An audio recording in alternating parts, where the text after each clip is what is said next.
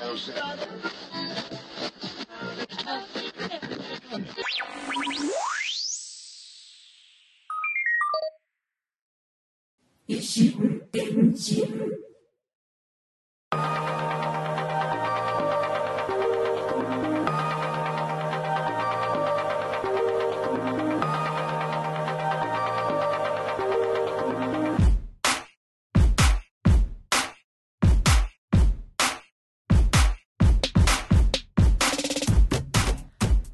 んにちは。ポッドキャスト、維新伝心第5.5回目配信です。この維新伝心は、私、小桜知恵があらゆる文面紙面から適当に指差ししたキーワードをお題に、あることないこと毒にも薬にもならないドゥクドゥクした一方的トークを、いい年した中年が痛々しく、世間一般とはずれた感性で、独りよがりにお送りするポッドキャストです。異なる心、電気で進む一方通行平行線な、ポッドキャスト、維新伝心よろしくお願いいたします。なぜ、えー今回は6回目でなく第5.5回目と中途半端なカウントにしたかと言いますと、え前回の第5回目、5回目の後半でご紹介した、前半は綺麗に流しちゃってもいいです。いいです。で、後半。後半でご紹介した東京下北沢ヘアサロンアナンダさんで行われています萩原亮さんの終作展ヘアサロンの雰囲気をお伝えする番外編として維新伝心第5.5回目配信いたします。さてまず最初に訂正とお詫びです。前回ご紹介しました彫刻家萩原亮さんの上野の森桜テラスに常設されていますビルのシンボルですね。作品名桜。ご覧になっていただけましたでしょうか？あの美しい銀色の桜。素材は鉄。銀メッキ加工で作られているとお伝えしましたが正確にはステンレスで作られているそうです。ステンレス板を切り出して曲げたものをペーパークラフトのように組んで溶接してから磨いています。と萩原さんご本人から改めてお教えいただきました。ありがとうございます。え素人見解で紹介してしまい大変に失礼いたしました。うーん、いやー、ステンレスの板を切り出すところからでしたか。手間かかってる。で、えー切り出したステンレスを曲げたのって、こう、両手で端と端っこを持って、膝の上で、てっとこう力で曲げたわけではないですよね、さすがにね。えーまあ、ここはちょっと想像ですけれども、熱を加えたり、こう曲線の型に当てたりして、うまい具合に調節して、こう一本一本切り出すだけでもね、結構な細かい作業ですよね。でそこからの、こうペーパークラフトのように組むって、夏休みの工作みたいなイメージですけれども、ね、あの、画用紙切って、ボンドでくっつけて組み立てるのとはこう次元が違いますよ。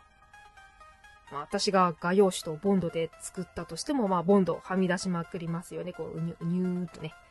乾くと透明になるとはいえ、つなぎ目こうボッコボコになっちゃってね、残念な工作になるのは、こう目に見えてますね。溶接して磨いて、こんなに綺麗に仕上がるものなの？ってこうくらいに角が滑らかで、塊から削り出しましたって言われても信じてしまいそうなこう一体感？なんだけど、側面の方とこう前後、前とあの正面と後ろのね、桜の形の部分では一本にこう繋がっていても、なんだかこう形状というかラインが、ね、あの棒になっているその結果棒になっているところのこう形状がなんか違うし、確かにね、こう一本の棒をねじ曲げたぐらいじゃあのラインは出ないですよね。ほんと浅はかですみませんでした。伝わりましたかね？この意味がね、ないかな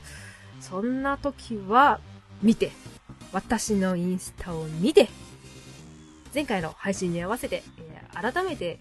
写真を上げたので、この素材と作り方を踏まえて、こう、改めて鑑賞していただきますと、一層この桜の奥深さがお分かりいただけるかと。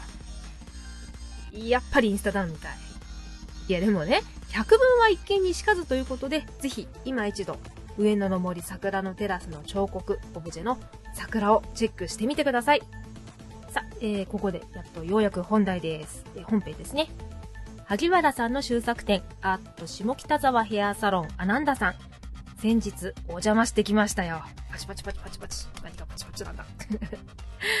えー、私はまず、えー、電話でね、前の日にアナンダさんに予約を入れました。で、こう今やってる萩原さんの作品展示を見ると、半額になるって聞いたのですけど、とこう、恐る恐る恐る恐るメールで萩原さんに問い合わせた時と同じぐらい恐る恐る恐ると確認してみました。言うても半額ですよ、奥さん。2割3割当たり前じゃないんですよ。しかも展示も見れちゃって、こんな上手い話が世の中にあるものか騙されてないと分かっちゃいてもう、正直お得すぎて疑ってましたが、電話口でヘアサロンのお嬢さんが、あ、来たみたいな感じで、こう、ちょっと嬉しそうに声がワントーン上がって、萩原さんのですね、半額になりますよ、とこう、心よく聞き届けてくださいました。ただでさえ初めて電話するところでね、挙動不審気味なのに、おお本当に半額にしてもらえる、というこうね、驚きで、おおお願いします、とこう、挙動不審気味に、あの、予約を完了させました。そして当日、ランランラン。とこうスキップしながら下北沢へ向かったんですが、が、その前に立ちはだかるのは渋谷駅乗り換えと下北沢駅周辺の井の頭線沿い二段ダンジョンです。渋谷駅経由でね、こう下北沢の地へ降り立ったことはこう過去に何度かあるにはあったんですがね、3回ぐらい ?2、3回はあったはずなんですけど、こう、多分、かれこれ、その、その時から5年以上は、そのダンジョンに踏み、足を踏み入れてなかったせいか、駅の構造をね、渋谷駅の構造とかも忘れている上に、渋谷はね、工事入ってましてね、なんとなくこう記憶にある駅の風景が、もう床の色とか壁の色とか看板ももう変わっちゃってて、ここは本当に渋谷なのか？とこ。う、まあ、あの、私が単に時の流れについていってないだけなんですけどね、こう、なんだかんだ言ってこう、井の頭線にこうやっと乗り込んで、この時点で井の頭線に乗る予定の電車が2本おっしゃいました。うん、まあ、もともとね、こう、あの、ちょっと優秀に、時間に余裕を持って出たので、まあ、そこら辺はまだまだ余裕を持って、星も北沢駅からアナンダさんがね、5, あの5分ぐらいで着くみたいだし、道順、道順はあのスマートフォンの地図で確認してるから、まあ、間に合うかなーって思ったら大間違い。己を過信してはいけないね。地図があっても迷うときは迷うのよ。何を偉そうにね、こう、南口、下北沢の南口から出て、右手にマクドナルド、左手にセブンイレブンの道を行ったはずなのに、茶沢通りに出ない。おかしい。アナンダさんは、こう、茶沢通り沿いにあるので、通りに出ればすぐあの、大きい通りでね、それに行けばこう、すぐわかるはずなのに、地図で見る限りでも、こう、広めのね、道路、あの通りなのに、たどり着いたのは、こう、細めの三サロっぽいところで、三つ股のね、さらにちょっと先にも見ると、こう、また、そこが二手に二股に分かれてて、さらにもうちょっと先をなんとなく見ると、こう、もうちょっとこう、三、四本に分かれてるような、複雑な道に、あのー、迷い出てしまい、さすがにそこでスマホを取り出して、地図を確認したら、こう、どうやら通り2本ぐらい外して全然違うところに来てしまったらしいん？おや？おかしい。あれだよ。ダンジョンあるあるで、そこのマス目踏んでしまうと、こう、キュルキュルっと違うところにワープしちゃうやつだ。とこう、罠に気がついた時点で予約時間を迎えてしまい、あそこはね、一度、アナンダさんに、こう、ダンジョンギブアップですっていう、こう、電話をかけて、で、そうすると、こう、どうやら私は、今いるところね、の近くにピュアロードという通りがありますから、そこを抜けると、うちのサロンはすぐありますよと、こう、ナビゲートしていただいて、一旦電話を切って、で、ピュアロードはどこかと探したけれども、見つからないのよ。ねえ。まあ、あの、電信柱とかね、あの、よく建物のところにこう、書いてあったりするかなとか、こう、どこにも上のも下を見てももうピュアロードと書いてある目印も見当たらず、もしかしたら、ピュアロードなだけに、心が純粋な人にしかその道は開けないのかもしれない。私のようなすさんだよどみのある妬みその意味まみれの心の持ち主にはピュアロードは通るどころか姿を見せることすらないのかなと悟っているうちに、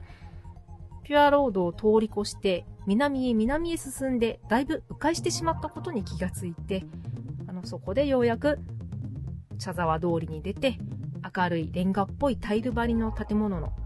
あの、2階にあるアナンダさんにたどり着きましたとさ。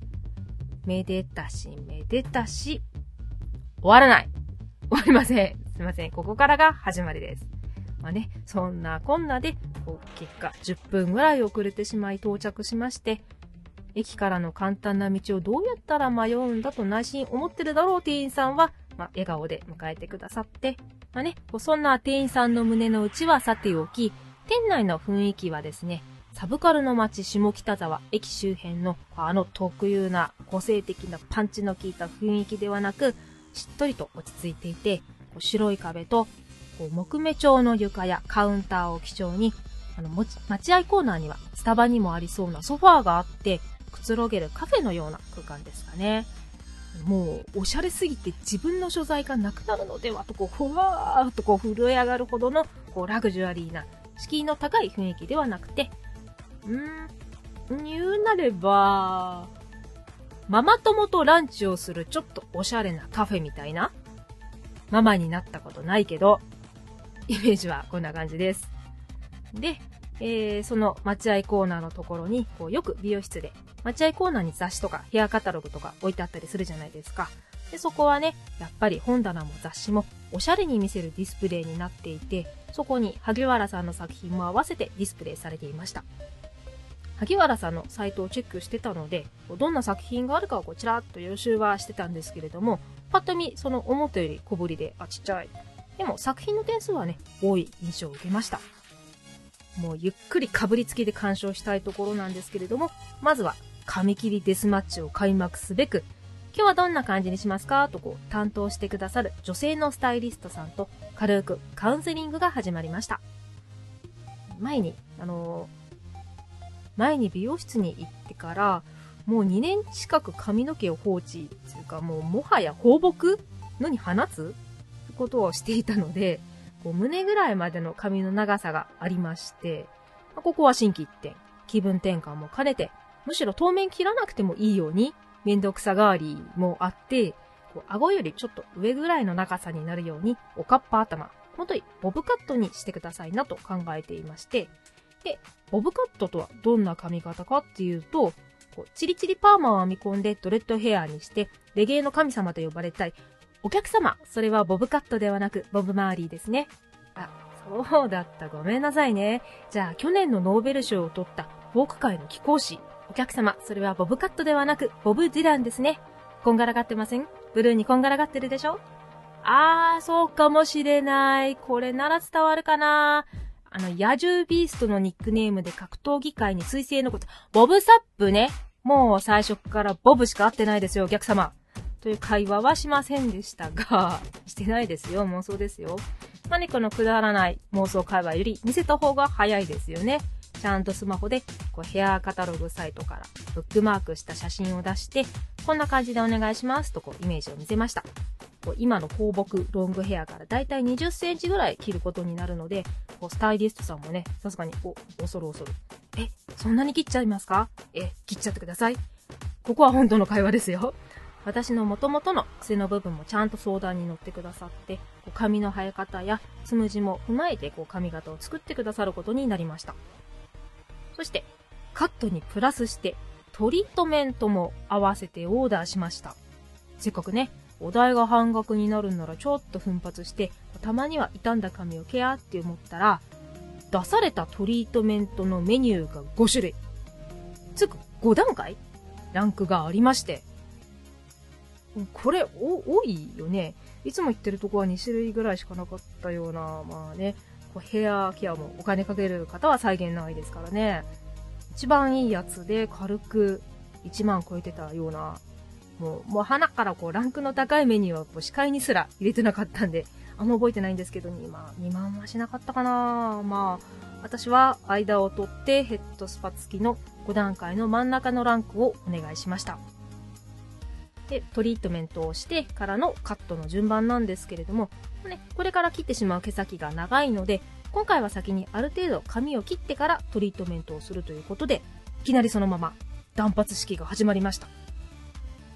やはりね、こう長い髪をバッサリハサミで横ど真ん中に切るのはスタイリストさん的にもね、ちょっとプレッシャーを感じるらしく、私もちょっとドキドキしながら、スタイリストさんと小さい声でキャーって言いながら切りますよはいキャーって言いながらこう、バツッとこう断髪していただきました。仮の出来上がりはちょうど今の大河ドラマの E の殿様みたいな？な？今お百姓さんになっちゃったけど、こうまだ E の殿様だった頃のおかっぱ頭みたいな感じで、こうまあ、前に比べるとだいぶ小さくてむっちりした、こういい直虎様が鏡の前からこうシャンプー台にもぞもぞと移動して、こう、シャンプー、シャンプーするときって、顔にお湯かからないように、跳ねないように、ティッシュとか軽くかぶせてカバーとかしてくれるんですけれども、ここでふとアロマオイルを出してくださって、なんとカバーにアロマオイルで香り付けしてくれるっていうサービス。しかも3種類から選べる。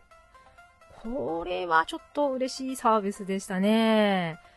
えこう首の下にもね、暖かいのと冷たいカバーをあの当てるのに選ばせてくださって、こう細かいところにあのサービスが行き届いていました。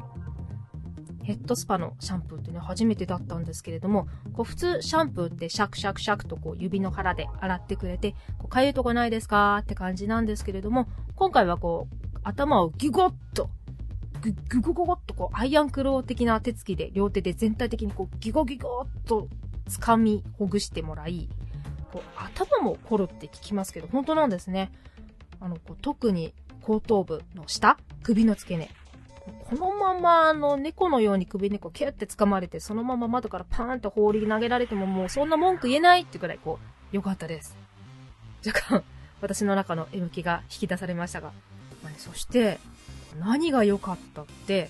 シャンプーもその後のトリートメントも色々つけても香りがね、何種類着てもぶつかんないんですよ。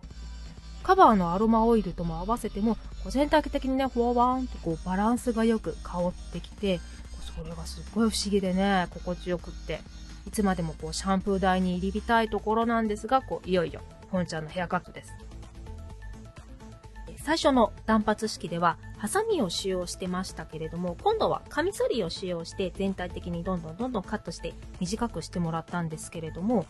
通常、カミソリでカットするのって、髪をすいて減らすときや、こうシャギーを入れてザクザクにする、あのギザギザにするときなんですけれども、こう全体に短くするときに使うことで、これから先、髪が伸びても髪の断面がハサミで切った時より自然にまとまりやすいんですって。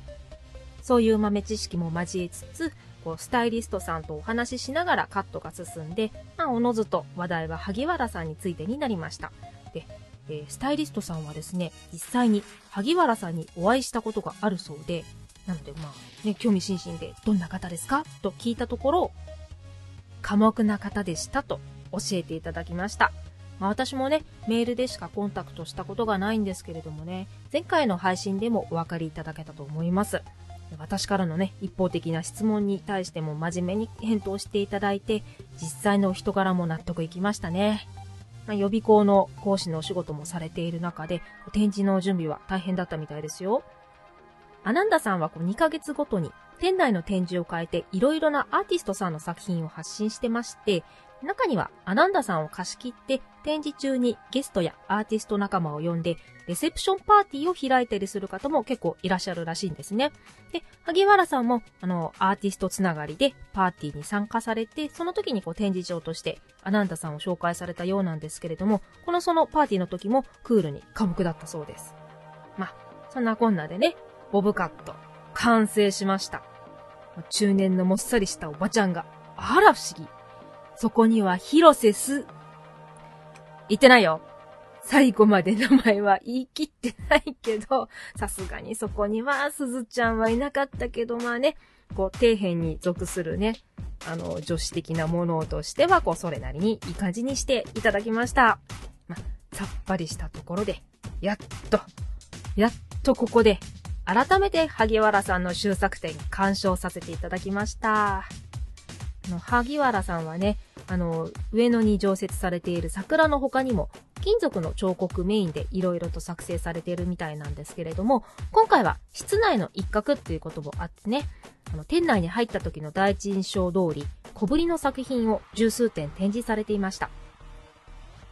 15センチ四方ぐらいの額縁の中に、糸を直線に何本も張り巡らせて、幾何学的な形を浮かび上がらせていました。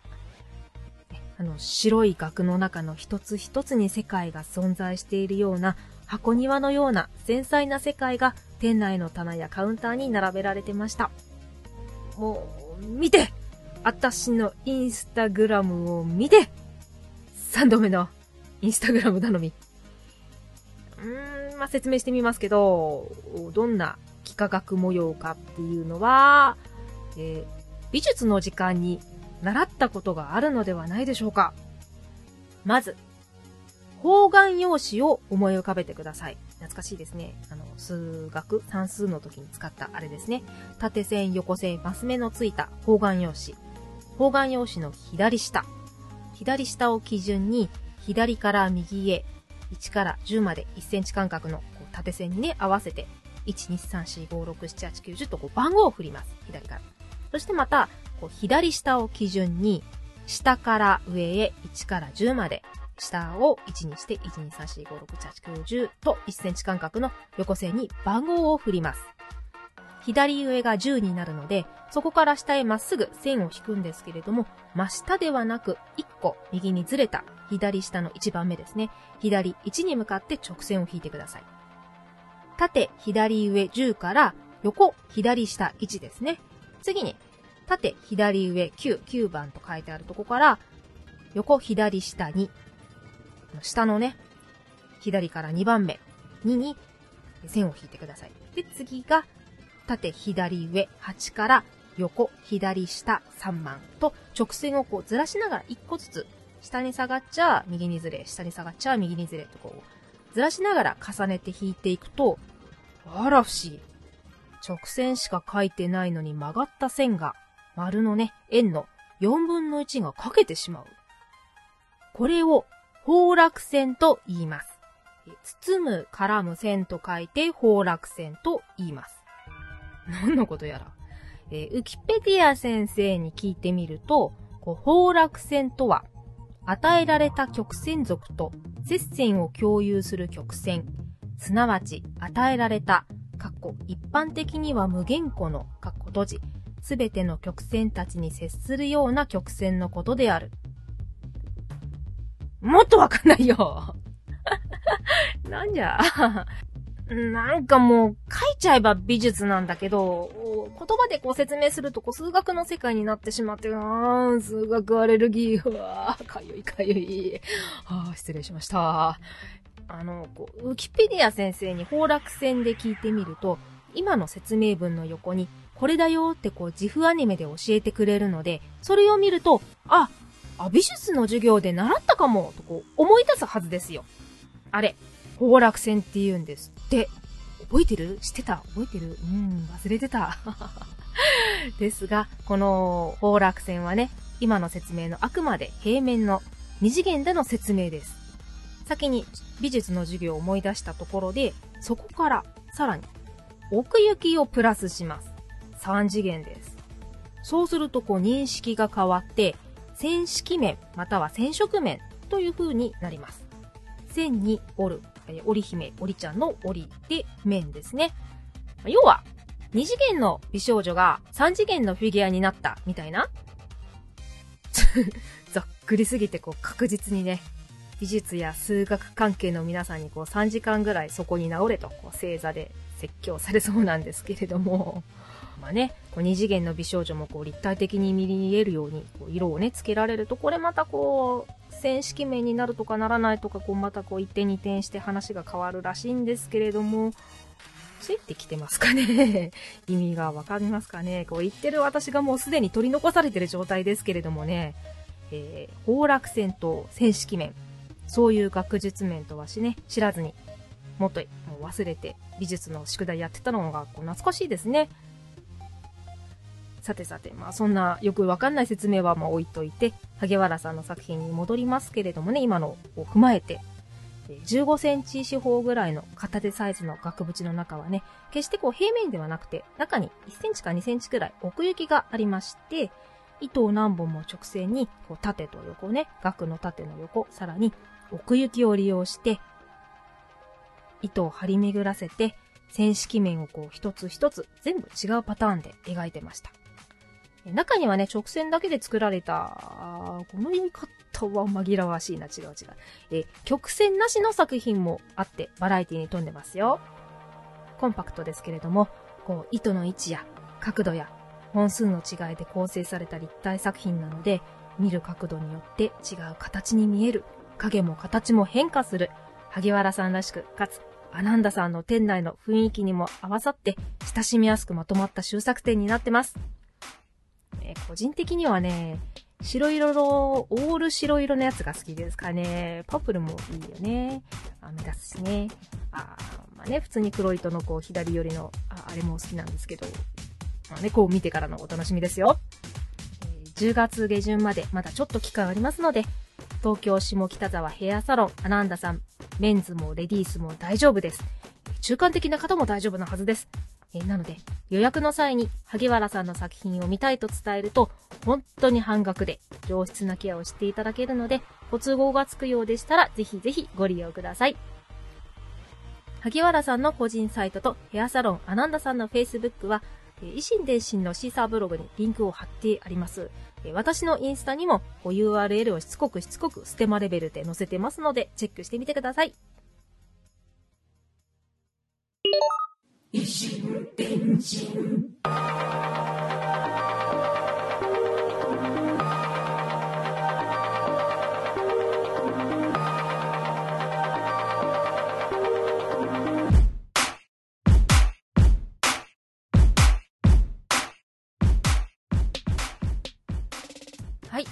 エンディングです。うんね今回のポッドキャスト維新伝心第5.5回目番外編。シリン滅裂全開なレポートで果たして彫刻家萩原さんとヘアサロンアナンダさんを全力で推しているのが伝わっているとは思えない。自覚してます、うん、まあねあのステマじゃないことはお伝えします。ステマではありません。個人的に一方通行で押してるだけです。え、ややこしくしただけで押してるなんて、ましてやステマですら思わなかったよっていう声が、こう、いろいろなね、角度から聞こえてきそうですけれども、こう実際に行けば、私がどれだけいい時間を過ごすことができたか分かっていただけると思います。迷わず行きや、行けば分かるさ、激で近い顎をしゃくったところで、ダジャレで締めたいと思います。ボブボブ、シュシュしよう。いいか、シュシュしよう。照明大丈夫？カメラいいか？はい。シーン50、スタート！カン！カットカット。ボブ、そこは角刈りにするところじゃない、パーマをかけるシーンだよ。おい、やめろ。カットかかってんの聞いてんのか？カット、ボブ、ボブ、カット、ボブ、カット。ではまた次回。次回は通常配信です。小桜知恵でした。